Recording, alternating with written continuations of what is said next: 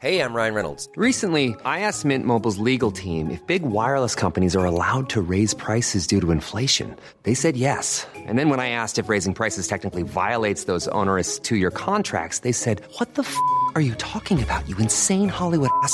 F- So to recap, we're cutting the price of Mint Unlimited from $30 a month to just $15 a month. Give it a try at mintmobile.com slash switch. $45 upfront for three months plus taxes and fees. Promo rate for new customers for limited time. Unlimited more than 40 gigabytes per month. Slows. Full terms at mintmobile.com.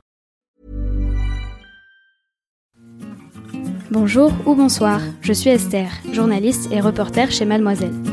Tu t'apprêtes à écouter mon récit car il y a quelques mois, je me suis lancée dans un nouveau projet, donner la parole aux femmes dans des pays où le droit à l'IVG n'est pas acquis ou bien menacé. À mon retour, j'ai raconté mon séjour à Louise, Kalindi et Juliette, membres de la rédaction. Ceci est le deuxième épisode où je leur parle de mes trois semaines au Liban. Pour découvrir mon périple plus en détail, je t'encourage à lire les articles publiés sur Mademoiselle, le lien est dans les notes du podcast.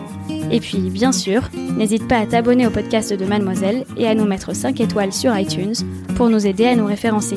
Merci et bonne écoute Ok, donc du coup on a fait à peu près le, le tour de ton, de ton voyage au Sénégal et donc la deuxième partie de ce voyage, euh, ça a duré six semaines pour toi, Mm. c'était le Liban. Ouais. Donc t'as fait trois semaines, trois semaines? Ouais, j'ai fait 3 semaines, Ok. 3 semaines. Et le Liban, euh, t'es- donc tu pars de, tu pars de Dakar. euh, Ouais, je suis partie de Dakar, j'avais une escale euh, à Casablanca et ensuite je suis arrivée euh, à, à Beyrouth, quoi. Et alors, changement d'ambiance, changement de décor, du coup? Ouais, et en même temps, j'arrive, j'arrêtais pas de trouver des similitudes, en fait. Ah ouais. Il y avait plein de trucs différents, mais euh, en fait, t'arrives, t'es ah bon bah d'accord, euh, euh, les taxis, il y a moyen de négocier aussi avec eux. Enfin, c'est, il y a pas de transport en commun. En fait, c'était surtout dans mes déplacements dans la ville que c'était similaire parce que la culture est évidemment hyper différente. Mais quand t'arrives et que tu tu dois euh, te démerder pour te déplacer d'un point A à un point B. euh, la différence, c'est qu'à Beyrouth, euh, il y avait Uber, donc euh, je pouvais utiliser ça. Parce que franchement, c'est galère les déplacements. C'était, c'est ce qui me prenait énormément de temps dans mes journées, en fait, d'enchaîner les rendez-vous à des endroits différents de la ville. ça me, enfin, parfois, je, je perdais un temps fou, une heure dans les embouteillages, ce qui pouvait être frustrant. Mais bon, au bout d'un moment, tu relativises, tu fais, écoute, de toute façon, tu peux rien y faire. Donc, Où tu as grave. dormi à Beyrouth, du coup Euh, j'ai une amie qui est euh, franco-libanaise euh, et qui a eu la bonté de m'héberger euh, pendant ces trois semaines euh, là-bas. En fait, elle est elle fait ses études là-bas en ce moment. Enfin, elle est en stage là-bas en ce moment et donc elle a un appart. elle m'a hébergée chez elle. Voilà. Excellent timing. Excellent timing, ex- et- exactement. Et j'ai aussi euh, ma mère qui est venue me voir. Euh, quand je lui ai dit que voilà, je voulais partir euh, faire des reportages à l'étranger, etc., et que j'allais le faire, elle, elle m'a dit ah mais tu vas partir où? Déjà quand je lui ai dit Liban, elle a commencé à flipper au départ. et après elle s'est renseignée, elle a fait mais en fait ça a l'air bien Liban, je partirais bien en vacances. Du coup je lui avais dit ok mais je te préviens. Je suis là-bas pour travailler, je suis pas là-bas pour faire du tourisme. Donc tu m'obliges pas à venir visiter les trucs avec toi, etc. On se voit pour manger et le soir, quoi. Mais et du coup, elle est venue là-bas et quand euh, quand elle elle était là, elle avait pris un Airbnb, donc c'était elle qui m'hébergeait. Donc j'ai fait euh, deux semaines chez ma pote et une semaine en Airbnb avec euh, ma mère et son une amie à elle qui était venue aussi. Voilà. Et donc euh, au Liban, t'arrives à, à Beyrouth, t'avais déjà des contacts sur place ou Mm. c'était comme au Sénégal où il fallait rappeler quand t'étais sur place? Là, le Liban, j'avais beaucoup moins préparé en fait que le Sénégal parce que c'était hyper dur de préparer depuis le Sénégal. Oui, bien sûr. Euh, donc je suis arrivée en ayant tout à faire, ou presque. Pas tout, j'avais un ou deux rendez-vous de Calais, mais c'est tout. Et du coup, bah, c'était démarcher, démarcher, démarcher des gens. Euh, Comment tu trouves les contacts des gens en fait? Je suis beaucoup passée par euh, les associations en fait. Ok. Euh, tu es par le réseau personnel. Donc euh, tu contactes, tu regardes quelles sont les associations qui parlent des sujets qui t'intéressent, euh, voilà. Et tu découvres aussi des sujets en arrivant sur place, des trucs dont t'avais pas idée. T'arrives, tu découvres ce truc, tu fais putain mais ça vaut tellement un article. Par Comme quoi, exemple, par exemple euh, au, au Liban, il y a un, un système spécifique pour les donc ils appellent ça migrant domestic workers. Donc c'est des, des immigrés qui viennent pour faire euh, des petits boulots. Et en particulier parmi eux, il y a des gens qui viennent euh, les housemates. Donc c'est des, des bonnes à tout faire en fait. Et c'est généralement des, des femmes qui sont originaires euh, de Sri Lanka, des Philippines, d'Éthiopie, Ghana, quelques pays comme ça. Et en fait, il y a un système qui s'appelle la kafala, qui est un système de sponsor, c'est-à-dire que ces femmes, elles viennent ici pour travailler et pour pouvoir rester. En fait, c'est leur employeur qui va être leur tuteur euh, et qui va euh, prendre euh, en charge leurs frais de, de résidence et leurs frais de, de working permit, de, enfin, de, de permis pour travailler, quoi. Et hum, parmi ces femmes qui exercent ce métier, il y a en fait de très nombreuses d'entre elles sont victimes d'abus parce qu'elles n'ont pas d'autres références que leur employeur. Et si ça se passe mal avec leur employeur, c'est quand même leur employeur leur tuteur. Quand tu Et en parles fait, elles sont exploitées de ouf, c'est-à-dire que il y a beaucoup. C'est pas le cas dans toutes les familles, hein, bien Mhm. sûr, mais euh, en gros, chaque famille qui se respecte, avec les guillemets, euh, a une euh, bonne à tout faire. En gros, c'est aussi un petit peu un truc de, de social pour montrer ton prestige. Mm. En tout cas, c'est comme ça qu'on me l'a présenté. Et ces familles-là, elles emploient ces gens. Souvent, elles les font, en fait, euh, elles sont hébergées. Donc, elles sont dans la famille 100% du temps. Et très souvent, elles, leur- elles leur donnent pas de jour de congé. Normalement, elles ont droit à au moins un jour de congé par semaine. Là, elles l'ont pas. Euh, mais parfois, ça va beaucoup plus loin. Enfin, c'est de la maltraitance psychologique, euh, Mhm. voire physique. euh, c'est des euh, t'es bonne à rien, tu sais pas faire ce que je te demande. c'est des coups parfois. Et à tel point, en fait, qu'il y a certaines de ces filles qui veulent s'échapper, partir. Parce qu'on leur. Parfois, enfin. Parfois, on leur confisque carrément leur passeport pour qu'elles puissent pas partir.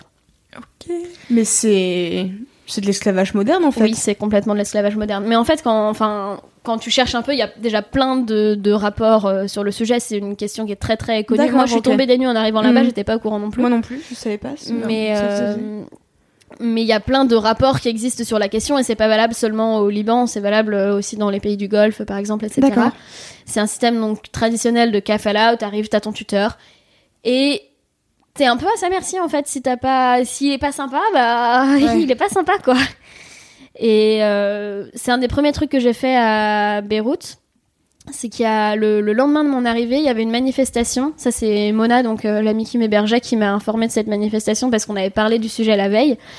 Euh, parce qu'il y a une, une de ces femmes, euh, Lensa, qui a sauté du balcon du deuxième étage pour partir, sans doute, euh, et qui s'est cassé les deux jambes. Et donc, elle a été emmenée à l'hôpital. Et après, elle a été renvoyée directement chez ses employeurs. Waouh.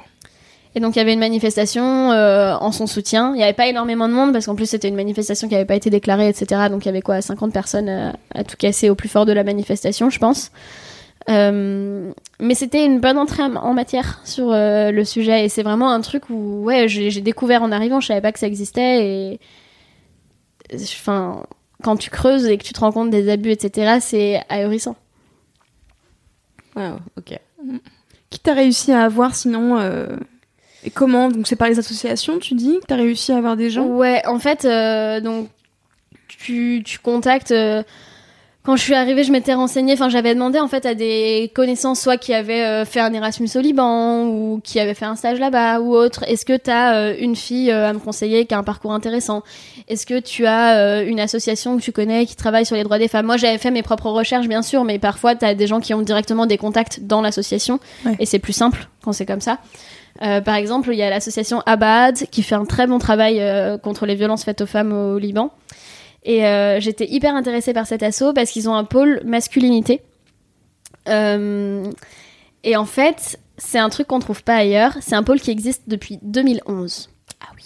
Depuis 2011, Sept ans. dans cette association, ils parlent de masculinité pour lutter contre les violences faites aux femmes.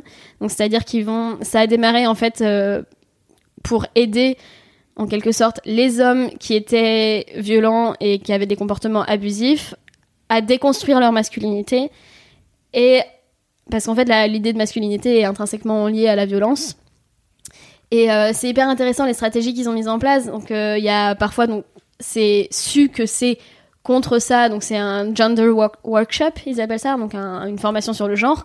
Mais ils ont aussi un format où ils ne prononcent pas en fait les mots euh, qui peuvent braquer en quelque sorte. Donc ils vont pas prononcer le mot genre, ils vont pas prononcer le mot égalité entre les femmes et les hommes, ils vont pas prononcer le mot violence faite aux femmes. Ils vont appeler ça euh, stress and anger management workshop. Et donc en fait, ils présentent ça en disant aux hommes euh, vous êtes stressés, vous avez de la colère, en fait euh, ne, le faites pas subir à votre famille, ne le gardez pas pour vous, nous on est là pour vous écouter. Et ils les font venir.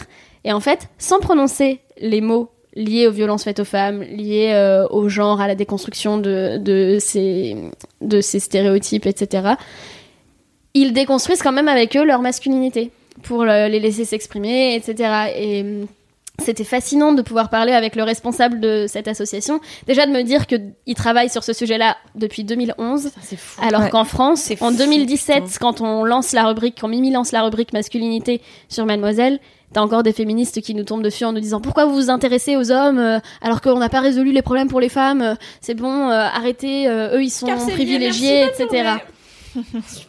Et en fait, lui, il dit, bah, le travail qu'on fait pour euh, empouvoirer les femmes, c'est le traitement du cancer qu'est le patriarcat. Mais le but, c'est d'éliminer le cancer du patriarcat. Et ça, on peut pas le faire sans s'adresser aux hommes. Et c'est auprès d'eux qu'il faut travailler. Mhm. Et donc ça, c'était hyper intéressant parce qu'après, il m'a parlé de toute la conception de la, ma- de la masculinité au Liban. Le Liban, c'est un pays qui est, qui, a- qui est sorti d'une guerre civile euh, à la fin du XXe siècle et qui est encore euh, violent, en fait. Euh, pas enfin moi j'ai pas vu de violence à proprement parler de mes yeux mais l'idée de violence est omniprésente parce que en termes géopolitiques ils sont à la frontière avec la Syrie euh, avec des territoires palestiniens Euh, Comment ça se ressent ça dans le pays? Comment toi tu l'as ressenti? C'est c'est hyper dur comme question parce qu'en fait c'est lié au système politique du pays. C'est un système confessionnel, c'est-à-dire que par exemple le système euh, d'élection au Liban, c'est hyper complexe. Je suis toujours en train d'essayer de comprendre et enfin c'est vraiment très compliqué. Mais en gros, ils ont des sièges répartis. euh, pour les communautés. Par exemple, le président doit être maronite, euh, le président de, je sais plus exactement, mais en gros de l'Assemblée nationale ou du Sénat doivent être sunnites ou chiites, et voilà. Et en fait, tout est réparti comme ça. C'est un système confessionnel. T'as t'as plein de choses qui sont liées en fait à ta communauté, qui est inscrite dans ta carte d'identité. Et d'ailleurs, t'as pas de communauté qui qui est athée. Tu peux pas, tu peux être athée, mais sur ta carte d'identité, tu auras la communauté de ton père. Obligatoirement. Et si ton père était athée, il a la communauté de son père, donc du coup, ça... Voilà. Espérons qu'il y ait un- une personne pas athée qui se balade quelque part dans l'arbre généalogique. Mais euh, en fait, même si t'es athée, enfin formellement parlant, Oui, c'est ça en fait. tu appartiens à C'est cette ça, les communautés, elles sont reconnues. euh, C'est ça. jeu de la loi. Et euh, j'ai très peur de dire des bêtises sur le Liban parce que vraiment, c'est, enfin, tellement complexe Ouais. que on, on m'a dit, on me l'a dit, un Français me l'a dit quand je lui disais je comprends rien, et une Libanaise me l'a dit. On m'a dit si tu comprends le Liban, c'est qu'on te l'a mal expliqué ou c'est que tu as mal écouté. en gros. Donc j'ai fait ok bon ça me fait relativiser déjà parce que c'est- je suis con en fait ou je me suis pas assez renseignée avant de venir ou mais c'est c'est très très euh, lié à tout ça et donc en fait il y a toujours cette idée géopolitiquement parlant de violence il y a se passe pas une semaine sans que Israël enfin il se passe pas un mois sans qu'Israël menace le Hezbollah de déclarer la guerre donc et en fait les jeunes de notre génération ils sont encore élevés dans cette idée de violence, même s'ils sont nés après la fin de la guerre civile, parce qu'ils ont été élevés par des parents qui ont grandi dans la guerre civile. Donc il y a encore beaucoup de gens. Ils sont fiers de dire qu'ils ont des armes. Ils sont fiers de dire, bah ouais, moi mes parents m'ont appris à tirer à la Kalachnikov. Ouais, moi j'ai un 9 mm. Ouais. Elles sont autorisées. euh, C'est pas forcément autorisé, mais c'est en fait euh, C'est dans la culture, quoi. C'est, enfin, Oui, ok. elles sont là quoi. C'est D'accord. Et est-ce que tu as eu l'occasion de parler euh, avec euh, des hommes qui ont été au, au workshop de l'association dont tu parlais? Non. Ok. Non, j'ai pu parler avec le responsable, mais pas avec des hommes qui en ont été euh, bénéficiaires. Ça aurait été hyper intéressant. Est-ce qu'ils sont difficilement approchables ou? De toute façon, de manière globale, c'était très dur de rencontrer en fait les populations. euh, J'ai eu beaucoup de mal à rencontrer les gens issus de milieux pauvres, euh, de milieux euh, ruraux. les gens contrairement au Sénégal au Sénégal, j'avais réussi à avoir des contacts, voilà, où j'avais où j'avais réussi à, à m'intégrer dans ce milieu-là. Enfin, en tout cas, à, à rencontrer des gens issus de ce milieu-là. Et là, j'ai eu beaucoup plus de mal Et à comment le faire. tu l'expliques euh, au C'est parce que c'est casté entre guillemets? Non, c'est, je pense que c'est moi dans ma dans ma préparation du, projet, euh, dans les contacts sur lesquels j'ai eu la chance ou non de tomber, euh, le temps. En fait, avec un peu plus de temps, je pense que j'aurais réussi. Mais rentrer en contact avec ces gens-là, c'est contacter la hum, une association qui va te faire rencontrer une personne bénéficiaire, qui ensuite va te dire, bah, enfin, en fait, il faut pas il faut passer par plein de petites étapes pour réussir à les atteindre parce que tu peux pas arriver dans un village et dire bonjour, euh, je voudrais vous parler de ceci et cela, euh, pouvez-vous me raconter Oui, votre vie s'il vous plaît? Il faut passer par d'autres gens et ça prend du temps. D'accord. Mais euh, j'ai pu rencontrer quand même des, des filles qui vivent euh, dans le camp de Shatila, qui est un camp de réfugiés euh, à l'origine palestinien dans Beyrouth en fait. Et, et ça c'était assez intense aussi parce que donc le, le camp a été créé euh, en 1949 je crois euh, par la mission de, de l'ONU pour les réfugiés palestiniens. Euh, c'est géré par cette mission-là, l'UNRWA, enfin UNRWA, ils le disent là-bas, mais en gros voilà. Et à l'origine, donc il y avait beaucoup de Palestiniens, mais depuis la crise syrienne, il y a aussi des Syriens qui sont venus, et même des réfugiés palestiniens qui vivaient en Syrie, mais qui du coup ont dû partir de Syrie. Et en fait, du coup, ça a créé aussi des tensions dans ces communautés parce que tu as les réfugiés palestiniens qui sont là depuis toujours et qui connaissent cette situation qui est mauvaise parce qu'ils ont aucun droit. En fait, ils n'ont pas le droit de travailler la plupart, ou sauf pour des métiers euh, dans la construction, dans l'agriculture, ce genre de choses. Euh, même quand ils ont des, des diplômes, quoi. Enfin, ils n'ont pas le droit. Alors que par exemple, les réfugiés palestiniens qui étaient en Syrie, eux, en Syrie, ils avaient plus de droits. Ils pouvaient exercer leur métier. J'ai rencontré une fille qui était avocate là-bas. Mais par contre, maintenant qu'elle est réfugiée palestinienne au Liban, même si elle a son diplôme euh, de droit, etc., elle peut pas exercer le métier d'avocate. Donc elle se retrouve à gérer un, petit bar. Euh, là, depuis un mois, euh, elle a pris en charge un. Enfin, c'est ouf les techniques qu'il développe. C'est, c'est vraiment des, des trucs. Elle, elle, elle gère ça alors qu'elle a aucune connaissance. Elle a jamais fait ça, quoi. Elle a jamais été vraiment serveuse. Enfin, ça faisait un mois qu'elle était serveuse. On lui a dit, ok, maintenant c'est toi qui t'occupes du bar euh, dans son intégralité. Et en fait, elle le fait avec euh, avec envie et avec euh, énergie parce qu'elle sait qu'elle va obtenir des revenus de cette manière-là, alors que sinon c'est hyper difficile. Après, il y a ceux qui ont des contrats illégaux, qui sont donc quand même des, hum, par exemple dans la gestion des administrations, j'ai rencontré une fille qui avait un métier là-dedans, mais son contrat est illégal. Enfin, elle a, elle est, elle a pas vraiment le droit normalement. Euh, et après, t'as plein de gens qui font euh, beaucoup de petits commerces au cœur des camps, dans les camps de réfugiés. Euh, mais enfin, donc ça c'est cette population-là que j'ai réussi à rencontrer, mais j'ai pas réussi à aller par exemple dans les villages de montagne. Mais- suis allée, mais pour faire du tourisme plus que pour rencontrer les gens qui y vivent quoi. Juste pour rester un tout petit peu sur le, le camp des Mm. réfugiés, ça ressemble à quoi Est-ce que c'est type bidonville C'est genre un bidonville euh, C'est pas, je pense, l'image qu'on a euh, des bidonvilles. euh, Enfin, ça dépend quelle image on en a, tu me diras. Mais en Ouais. gros, c'est beaucoup de, de bâtiments en fait d'immeubles gris. Euh, très très rapprochés les uns des autres avec des rues parfois où en fait tu peux juste passer toi mais tu passeras pas à deux donc ils se déplacent beaucoup en scooter ou comme ça J'imaginais pas du tout ça comme ça. J'imaginais pas ça en dur en fait. Ouais, moi non plus. Si, bah là, c'est des camps qui sont là depuis 1949, je te dis. Donc, Ouais. ils ont quand même construit des trucs, quoi. Euh, avec des fils électriques qui pendent partout. Et genre, mais des, des, enfin, des paquets de fils électriques qui pendent. C'est-à-dire que c'est pas un fil euh, qui traverse la rue, c'est un amas de fils qui pendent dans la rue, parfois à des hauteurs qui peuvent toucher ta tête, en fait, qui sont mélangés avec les canalisations d'eau. Ce qui est hyper dangereux. Et en fait, euh, ils me disaient que. Donc, ils m'ont donné une échelle un peu bizarre. Ils m'ont dit sur, une, sur deux mois, t'as 3 à 4 personnes qui meurent d'électrocution dans le camp à cause de ces fils qui se baladent n'importe où, qui sont mélangés avec l'eau. Et j'ai vu un truc, euh, j'ai pu faire un tour à un moment dans le camp. Et sur un coin d'un immeuble, il y avait un truc qui fuyait, donc tout le béton était humide. Mais contre le béton, il y avait un fil électrique qui touchait. Et donc ça faisait un court-circuit, il y avait de la fumée, quoi. Et la fille qui me faisait visiter, elle est allée voir dans l'immeuble pour les prévenir. Le mec lui a dit Bah, qu'est-ce que tu veux que j'y fasse? Donc en fait, c'est comme ça partout. Enfin, moi, c'est ça qui m'a qui m'a choqué, quoi. Surtout les, les fils électriques partout et de manière euh, extrêmement dangereuse. Euh, c'est vraiment de la proximité, c'est assez sale. Il y a très peu de services de déchets. J'ai parlé avec un mec qui avait mis en place un. Il distribue aux familles en fait des, des bacs dans lesquels ils peuvent mettre leurs déchets. Et lui, après, il se charge de les revendre à des compagnies de recyclage, etc. Mais la gestion des déchets au Liban, c'est de manière générale compliqué. Donc euh, dans les camps, c'est pareil, c'est hyper compliqué. Donc c'est hyper sale. T'as les, les eaux euh, d'assainissement qui coulent n'importe où. Enfin, c'est. euh, c'est des gens qui vivent dans des. Il y a une fille à qui j'ai parlé qui vit avec sa famille, ils sont 13. Donc il y a, euh, je crois, ses parents, elle a cinq frères et sœurs qui vivent avec- elle, plus un cousin et, et sa femme et leurs enfants, un truc comme ça. Et ils vivent à 13 dans un appartement de trois pièces. Et en fait, euh, le camp était déjà surpeuplé avant la crise syrienne, mais depuis la crise syrienne, c'est encore pire. Donc ils construisent des étages supplémentaires aux bâtiments qui existent déjà. Euh, donc tu les vois, en fait, tu vois un bâtiment normal. Et tu vois à partir d'un certain niveau que des parpaings ont été ajoutés et qu'ils sont en train de, de, de surélever le truc quoi. Au fur et à mesure, ils surélèvent. Ils rajoutent des étages. Et même le bâtiment de l'association euh, qui m'a emmené là-bas, euh, c'est un truc où ils ont rajouté des étages au fur et à mesure. À chaque fois qu'il y avait un nouveau projet, ils créaient un nouvel étage. D'accord. Et c'est c'est Ok. comme ça que ça se fait quoi.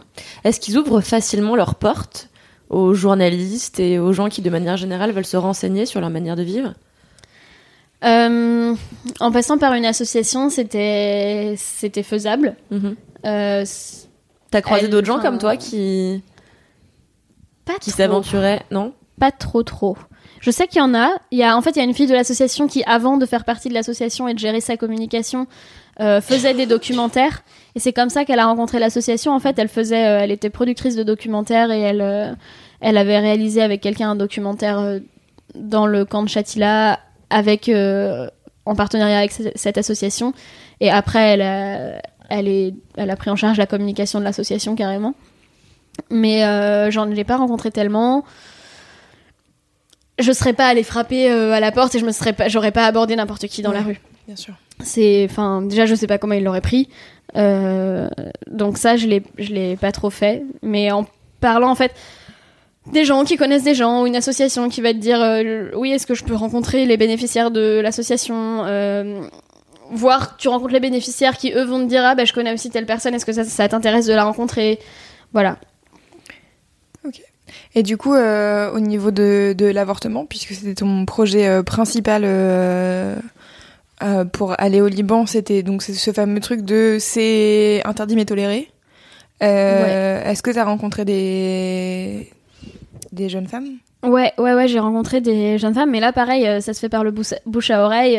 Je rencontre euh, une fille qui euh, a fait ses études dans la même école que moi et qui a été dans une asso avec moi, qui est en ce moment à Beyrouth en, en échange là-bas, euh, qui me dit, euh, je lui parle du truc, elle me dit, ah mais moi j'ai une amie, euh, je pense qu'il serait vachement d'accord de parler avec toi de virginité, parce qu'en fait, là, c'est très lié au concept de virginité. euh, la- le sexe avant le mariage est très mal vu, mais très pratiqué, mais très mal vu. Donc euh, il y a plein de techniques. Ils font des hyménoplasties. J'ai même assisté à une discussion sur la virginité. Des quoi Pardon Quoi Hyménoplastie, c'est pour reconstruire euh, l'hymen. Ah oui, d'accord. Mais ok, d'accord. Pour, euh, pour euh, du coup. oui, de manière chirurgicale. Mais en fait, il n'y a pas que de manière chirurgicale. C'est ça qui est hallucinant. C'est que j'ai assisté à cette euh, à cette discussion dans une université et je suis tombée dessus par hasard. J'ai vu la discussion déconstruisons la virginité, nanana, organisée dans une université. Donc je fais ok, bah je vais y aller, c'est intéressant. Et j'y suis allée et là tu vois la fille qui anime la discussion qui t'explique comment fabriquer un hymen ou comment faire semblant d'être euh, vierge le, le jour de ta nuit de noces. Alors? Bah, par exemple, tu prends euh, une pilule, tu sais, de médicaments, les, les trucs que tu peux vider. Ah oui, ok, les petites. Euh, Voilà, les petites capsules que tu peux vider. Tu mets du colorant alimentaire rouge dedans. Tu la refermes. Et juste avant le rapport sexuel, tu la mets dans ton vagin. Et en fait, avec, euh, c'est très sensible à l'humidité, donc la capsule va se va se dissoudre. dissoudre et libérer le colorant. Hey, I'm Ryan Reynolds. At Mint Mobile, we like to do the opposite of what Big Wireless does. They charge you a lot, we charge you a little. So naturally, when they announced they'd be raising their prices due to inflation, we decided to deflate our prices due to not hating you. That's right. We're cutting the price of Mint Unlimited from $30 a month to just $15 a month. Give it a try at mintmobile.com slash switch. $45 upfront for three months plus taxes and fees. Promo rate for new customers for limited time. Unlimited more than 40 gigabytes per month. Slows. Full terms at mintmobile.com. Est-ce qu'il y a plus ce truc de on va checker si les femmes sont vraiment vierges avant le mariage? Je Non, sais qu'il y avait certains pays où les femmes euh, justement venaient regarder et tâter, je crois, l'intérieur du vagin des femmes pour voir Mais- si elles étaient encore en possession de leur Mais hymen. en plus, je, je- enfin, je- Ça, c'est, c'est, c'est- en plus, c'est absurde parce qu'un hymen, euh, c'est, c'est plastique. Il y a des femmes qui naissent sans hymen. euh, Enfin, Ah non, mais c'est complètement Je- absurde, mais je sais que c'était une pratique qui était hyper Mais ça se faisait, mais apparemment au Liban ça se fait plus trop. Euh, mais quand même, plus c'est bien de pouvoir en montrer fait. euh, un drap avec du sang. D'accord. Bon. Est-ce qu'on le, on le Ah pend oui. toujours à la fenêtre euh, après, après la nuit de noces, justement Non, je pense pas. Ouais, c'est des vieux trucs. Donc c'est surtout pour le mari, pour le rassurer. En fait, ça peut être soit pour rassurer le mari, soit pour rassurer la famille du mari. Parfois, il y a des couples qui vont voir des gynécos en leur disant voilà, il faut que vous fassiez euh, une hyménoplastie à ma femme parce que. euh, Mais c'est fou parce que tout le monde veut faire genre ils sont vierges, mais personne n'est vierge. Donc en fait, enfin, Mais les gens à qui t'en parles te disent mais la société libanaise est très hypocrite. D'accord. Ça, c'est pas mes mots, hein. je tiens à le préciser. Ouais, c'est, euh, c'est voilà, les gens à qui t'en parles te disent mais tout est une question d'apparence.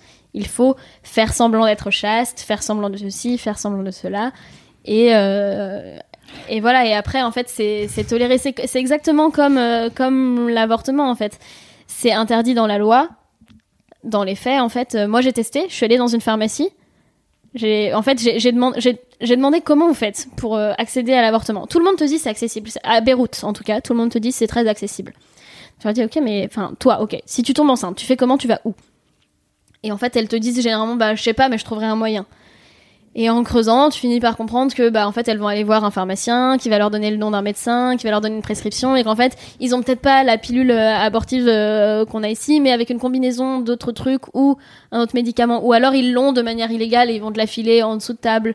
Euh, Voilà, et il y a des cliniques où tu peux y accéder même aux, aux avortements chirurgicaux euh, de manière euh, tout à fait saine, mais par contre, il faut raquer, quoi, il faut payer cher. Euh, et c'est aussi pas du tout la même chose pour les femmes mariées que pour les femmes non mariées. C'est-à-dire qu'une femme mariée qui veut avorter, elle a eu une relation sexuelle, pas de souci, tu veux avorter, d'accord. Une femme non mariée qui veut avorter, j'ai eu un témoignage d'une femme, euh, enfin d'une jeune femme donc euh, de notre âge, enfin 20, 21 ans je dirais, euh, d'origine druze, donc c'est une une branche de l'islam, mais qui est limite considérée par certains comme une secte, etc. Enfin, c'est très, ils sont très, elle, elle m'expliquait, c'est une petite communauté et il faut qu'on se marie avec les gens de notre communauté et voilà, nos parents sont comme ça. Mais en même temps, elle, est très libérée, euh, elle a des parents qui sont assez ouverts aussi, enfin voilà. Et euh, elle, elle, elle m'a fait rencontrer euh, une autre de ses amies qui, elle, avait dû avorter. Donc elle a demandé en fait à la tante de son copain est-ce qu'elle savait ouverte euh, à ces sujets-là, etc. Et en avance, euh, entre guillemets, sur, euh, sur tous les sujets liés au féminisme. Elle lui a demandé est-ce que tu connais quelqu'un que je pourrais aller voir? Cette tante avait un ami gynéco. Elle allait voir l'ami gynéco. Sauf que, étant non mariée, l'ami gynéco a dit bah non, t'es non mariée. T'avais pas le droit en fait de, Donc de- on est toujours autour de ce truc de virginité avant le mariage. c'est pour ça que tout est lié à cette, à cette histoire de virginité. Et après, du coup, elle est allée voir un, quelqu'un d'autre qui, en fait, enfin, c'est, c'est sa tante qui est allée voir quelqu'un d'autre qui a demandé la pilule et qui a fini par Ouais. lui filer. Et qu'est-ce qu'elle risque, euh, encore une fois, ces femmes qui, qui couchent avant le mariage, à part bien sûr la honte, etc. J'avais lu un bouquin il y a longtemps sur une jeune femme, je sais plus dans quel pays c'était. En gros, elle était promise à un homme, euh, elle devait se marier quelques, quelques semaines après qu'elle ait eu son premier rapport sexuel avec un homme dont elle était amoureuse. Et en fait, ça s'est su. Et son frère euh, lui a renversé de l'acide un jour sur le visage et euh, ce qui l'a bien sûr défiguré. Elle avait écrit un livre, je sais plus comment elle s'appelle, un livre qui m'avait bouleversée. Et en fait, j'avais l'impression que c'est, d'après ce qu'elle racontait, que c'était pas des, pratiques aussi aussi anecdotiques et qu'il y avait beaucoup de ce genre de, de choses qui se faisaient encore, de défigurer les femmes qui font ça. Et de, tu, tu sais si ça existe encore? Parce que ça, ça, Je sais qu'en Inde, il y a beaucoup d'attaques à l'acide. On peut acheter de l'acide de, de, de l'acide de manière euh, comme acheter de son voilà sa bouffe. euh, D'accord. C'est vraiment. Je sais qu'en Inde, c'est c'est- c'est très très récurrent. Après, moi, je, je sais pas s'il y a des techniques aussi extrêmes euh, au Liban. Euh, en fait, je pense pas dans la population libanaise à proprement parler.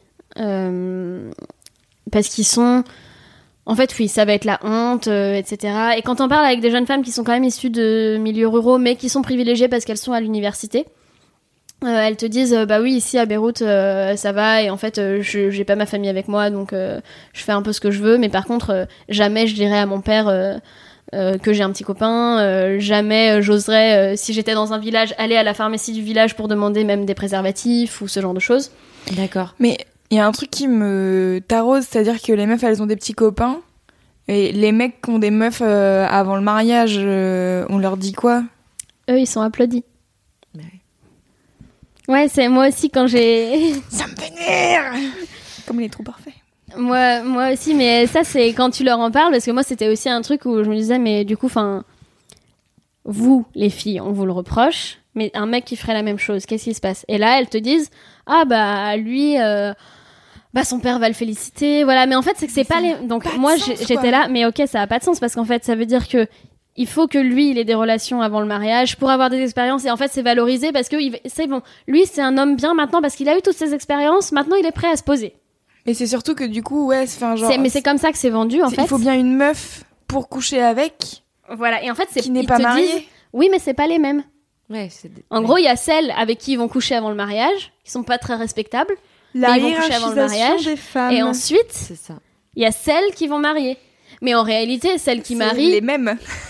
Ils sont au Il y en courant a qu'ils ont aussi pas 12, 000 beaucoup f- qui- 12 millions de femmes euh, sous la main, tu vois. Voilà, mais, mais quand même, enfin, il y a ce truc de c'est pas les mêmes. Il y a, il y a celles qui, qui sont euh, dévergondées et qui font ça et les gens le savent et elles ont pas de réputation ou une réputation, euh, voilà et voilà. Et après, il y a celles qui ont leur réputation chaste et elles, elles sont bonnes à marier. Et est-ce que t'as été parlé euh, du coup avec euh, la meuf euh, qui présentait euh, le fameux truc pour la, la gélule pleine de colorants et Ouais, mais en fait, elle, elle a créé un, un- une association, enfin un projet justement pour pour déconstruire toutes ces idées autour de la sexualité, pour rendre l'autonomie des femmes sur leur corps, globalement. Ouais. Et donc, c'était aussi dans ce but-là qu'elle tenait cette discussion sur euh, sur la virginité. Mais c'est hallucinant. Et elle, elle te dit en fait, bah ouais, mais en fait, il y a des gens qui lui disent, mais pourquoi tu perpétues cette idée de devoir être vierge au mariage et tu donnes des techniques pour faire ça, alors qu'en fait, ça perpétue l'idée, euh, enfin, dans la population, que c'est normal d'être vierge euh, au moment du mariage. Elle disait, mais en fait, c'est des filles qui n'ont pas le choix. Moi, je préfère, moi, je préfère qu'elles fassent ce qu'elles veulent de leur vie. Et ensuite, qu'elles aient la possibilité de faire croire à leur famille. On- en gros, elle disait, on joue avec les cartes qu'on a. D'où l'hypocrisie. On l'heure. On joue avec les cartes qu'on a. On fait ce qu'on veut et après, on utilise les techniques qu'on peut trouver pour euh, pour ne pas être euh, mal jugé, etc. Et pour avoir des bonnes relations avec ta belle famille et enfin voilà. Hmm. Ok. Donc les hommes sont carrément applaudis, tu disais. Bah, C'est-à-dire- moi je l'ai pas, j'ai pas été témoin de ça, Mhm. mais en gros quand on parle euh, avec euh, les jeunes, que ce soit des garçons ou des filles, hein, Oui, c'est genre ils te bien disent euh, c'est valorisé chez les hommes, mais euh, par contre une fille qui est pas vierge euh, avant le mariage, enfin au moment de son mariage, euh, il y a y même des mecs qui voudront pas se marier avec elle, enfin voilà. Non mais en fait, ce qui est intéressant là depuis le début, de, que ce soit euh, au Sénégal ou au Liban, en fait, c'est de voir à quel point, en fait, à la base, tu pars euh, sur un truc qui est euh, le, cette fameuse question, ces fameux chiffres sur l'avortement, et en fait, à quel point tout découle de euh, la vie sexuelle des femmes et de euh, comment on voit les femmes et enfin genre. Et comment Mm. les maîtriser Mais, mais ouais, c'est ça en Et fait. les faire rester chez soi. C'est Pas euh, qu'elles aillent voir chez le voisin. C'est très marrant Exactement. même. c'est fou quoi.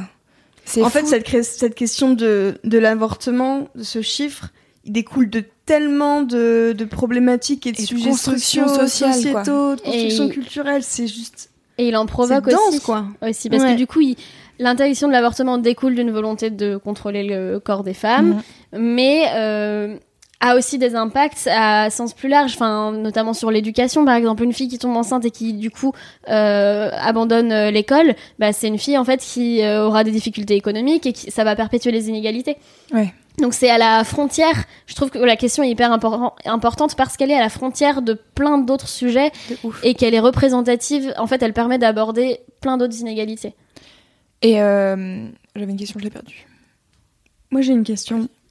Est-ce que tu as l'impression d'avoir répondu un petit peu à, à la question que tu te posais en partant euh, Euh, C'est-à-dire parce que je me sur, le, sur le chiffre, euh, sur qui sont ces femmes et qui sont. Évidemment, je pense pas que tu peux avoir une réponse. euh, Bah en fait, je constate surtout mais- qu'elles sont hyper différentes, qu'il y a des situations très variables, que ça dépend de ton niveau de vie, de là où tu, de, enfin, au-delà de ton niveau de richesse, du milieu dans lequel tu vis. Est-ce que t'es à la campagne, est-ce que t'es en ville, est-ce que euh, t'es réfugié, est-ce que t'es pas réfugié. Euh, je me rends compte qu'en fait, elles sont toutes, enfin toutes les femmes sont concernées Mhm. par cette question parce que même même celles comme je disais tout à l'heure, qui ne tombent pas enceintes, se posent quand même la question, tu vois. Bah, c'est les fameuses, euh, les fameuses cartes dont l'autre femme parlait. C'est-à-dire qu'en fait, tu, tu, enfin, nous, on a la chance d'avoir les cartes de vivre euh, en France, dans un pays où l'avortement est autorisé et, et légal et bien fait et st- stérile et plein de trucs, quoi, en fait. Et du coup, moi, ce que tu me racontes tout à l'heure euh, sur la jeune femme sénégalaise, euh, ça me les fout là, quoi. je vais pas en parler. Est-ce que tu as rencontré des femmes qui avaient décidé de complètement s'en battre les couilles de tout ça et de vivre selon leur propre code à elles? Euh, oui, plus ou moins. Euh, la première interview que j'ai faite euh, au, au Sénégal, euh, Lucie, étudiante et entrepreneuse, là, elle te dit, mais en fait, moi, mais pas les couilles, je veux, je veux. Enfin, elle a eu un copain, tu vois, euh, alors qu'elle avait toujours dit qu'elle voulait pas de copain. Elle l'a justement quitté parce qu'elle sentait cette pression au mariage, mariez-vous, mariez-vous, mariez-vous. Euh, et, et elle, elle te dit en fait. Qu'elle se sent en minorité, mais qu'effectivement, elle, euh, elle cherche pas spécialement à se marier maintenant, qu'elle veut surtout être indépendante et libre, et que en fait, euh, si elle se marie un jour, euh, il est hors de question que son mari lui interdise d'aller au cinéma avec quelqu'un d'autre, enfin, des choses comme ça, tu vois, et qui sont pas faciles à, à assumer forcément là-bas, parce qu'en fait, t'as la pression de la société. Elle t'a dit comment elle était vue du coup? Par ses pairs et puis par euh, par la société en Elle est général. issue d'un milieu très privilégié, D'accord. donc je pense que c'est plus facile pour elle. Ok. clairement. Euh, mais après, enfin, voilà, je te dis, j'ai, c'est euh, pareil, cette euh, fille au Liban, la première que j'ai rencontrée, avec qui j'ai eu une discussion sur la virginité et sur, enfin, sur globalement le- ce que c'est qu'une vie sexuelle ici. Elle, elle était aussi très libérée.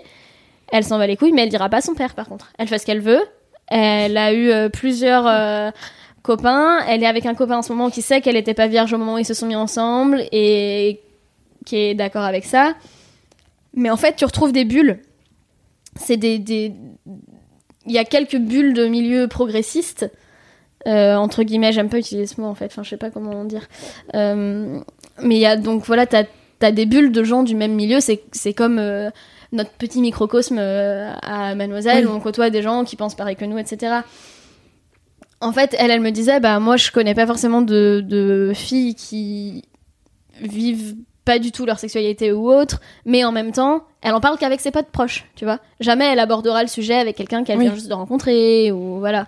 Mais en même temps, c'est euh, ce que tu dis sur le fait qu'elle elle le dira pas à son père. Enfin, je, je pense que personne d'entre nous n'a envie de parler de sa sexualité avec son daron. Non, mais peut-être que ton euh, père sait que c'est quand Oui, même non, que t'as un copain et Moi, mon que t'as fait semblant de croire que je suis vierge. Tu vois, il fait semblant. Ça fait quelques années. Il, il fait genre, il sait pas, tu vois. enfin. Non, mais tu pas vois, enfin vraiment quand tu Oui.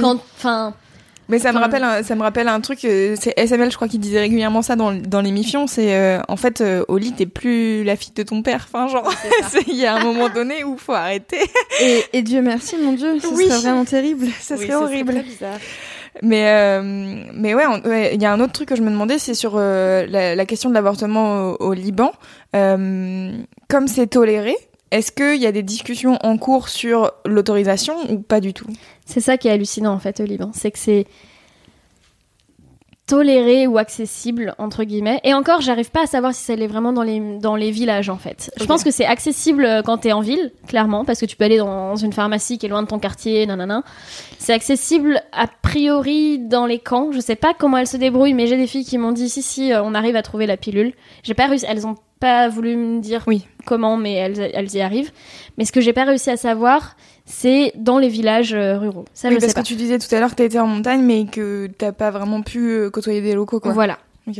Et euh, donc là, j'ai des gens qui me disent là-bas c'est totalement inaccessible parce qu'en fait toute la communauté, euh, tu vas dire un truc au pharmacien, Ouais, il connaît sûr. ta mère, euh, enfin tu vois, genre. Ouais. C'était un peu ce qu'on retrouvait des euh, au Sénégal, dans les villages et dans les communautés où tout le monde se connaît. En fait, on reste toujours autour du camp dira-t-on. C'est ça qui Ah les mais c'est ça, c'est ouf.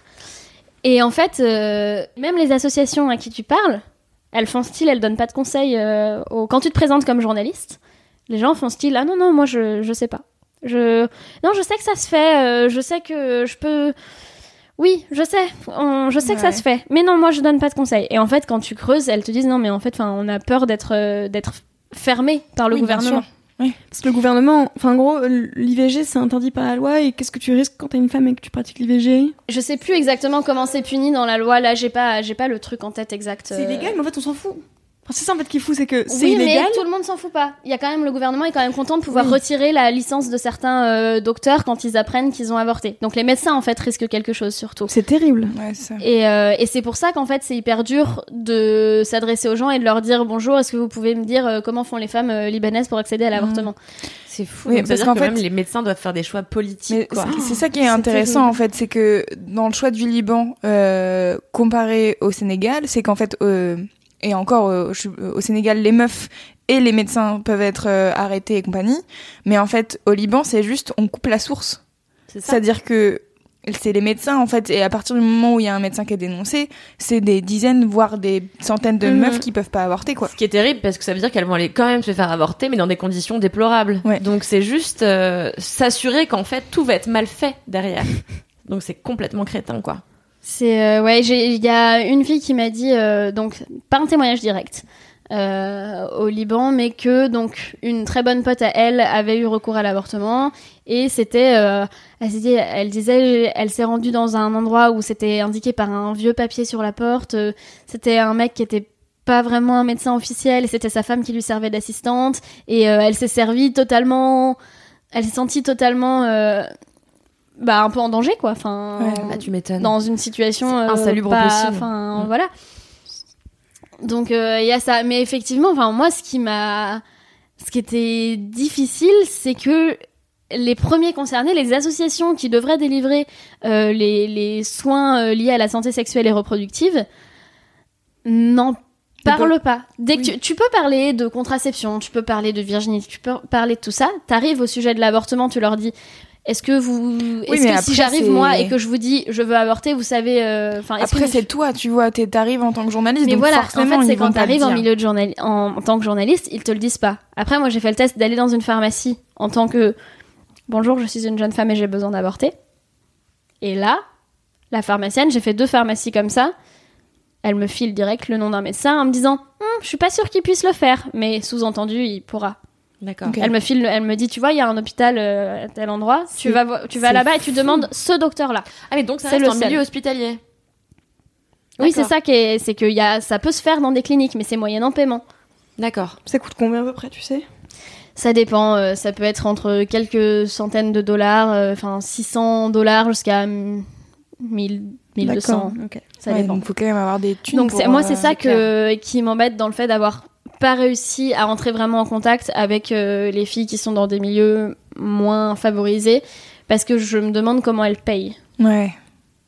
Après je pense qu'il y a beaucoup de médecins qui adaptent leur prix à la clientèle. Si... Oui, c'est ça. En, En fait, gros, un médecin euh, qui fait un truc euh, illégal, euh, je pense que. En Mais fait, ils font payer le prix de l'illégalité en fait, parce Oui. qu'ils savent que s'ils sont découverts, ils risquent de, Oui, bien sûr. de, de plus pouvoir exercer.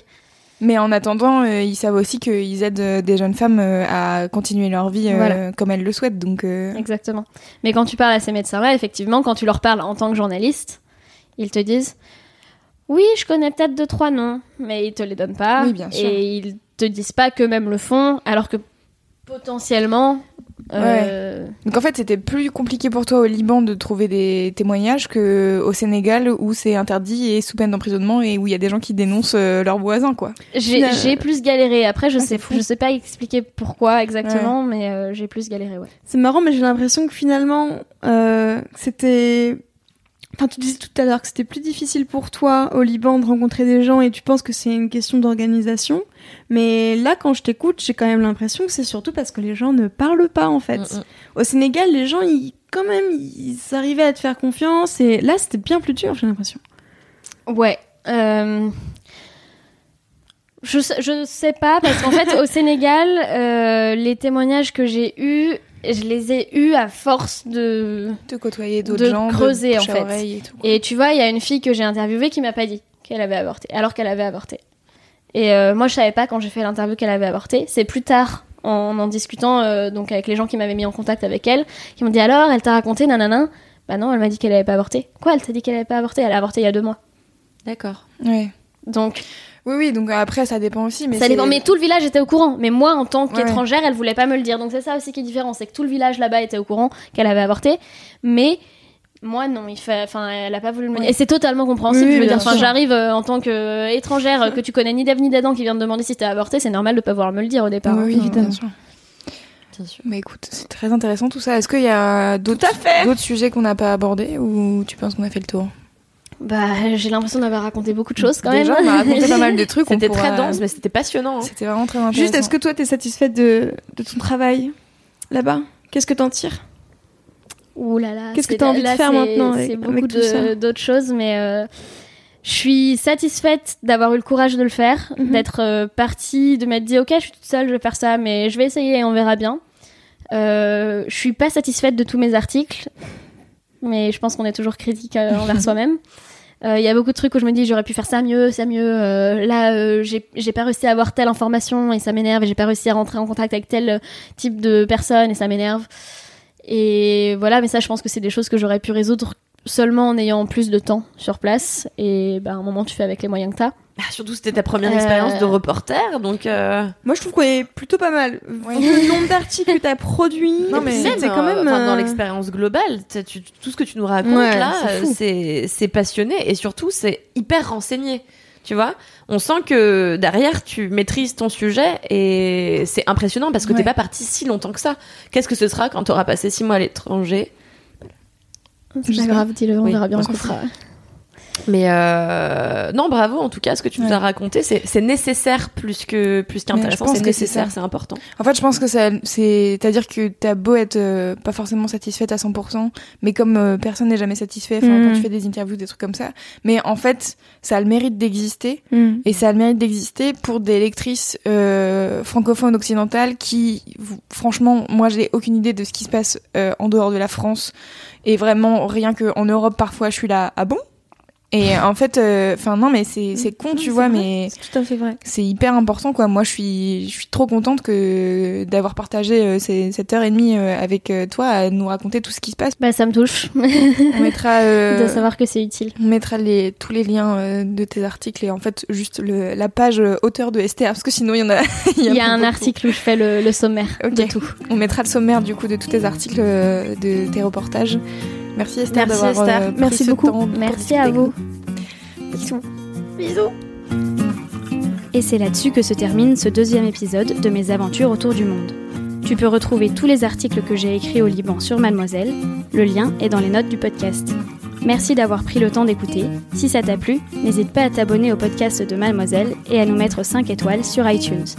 À bientôt!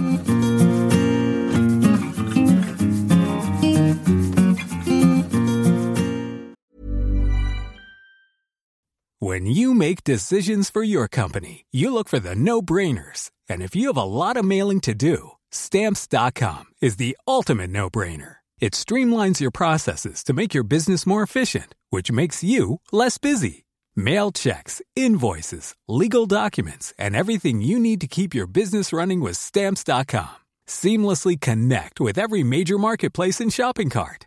Schedule package pickups and see your cheapest and fastest shipping options from different carriers with rates up to 89% off USPS and UPS rates. And with the stamps.com mobile app, you can take care of mailing and shipping wherever you are. Make the same no-brainer decision as over 1 million other businesses with stamps.com. Sign up with code program for a 4-week trial plus free postage and a free digital scale. No long-term commitments or contracts. That's stamps.com. Code program.